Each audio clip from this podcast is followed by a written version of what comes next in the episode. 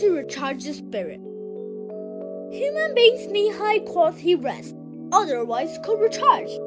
Our daily diet and sleeping recharge the body, whereas participating activities at a monastery, such as chanting sutras, listening to Dharma, and labor work, recharge the spirit. Why not take a trip to the monastery during holidays?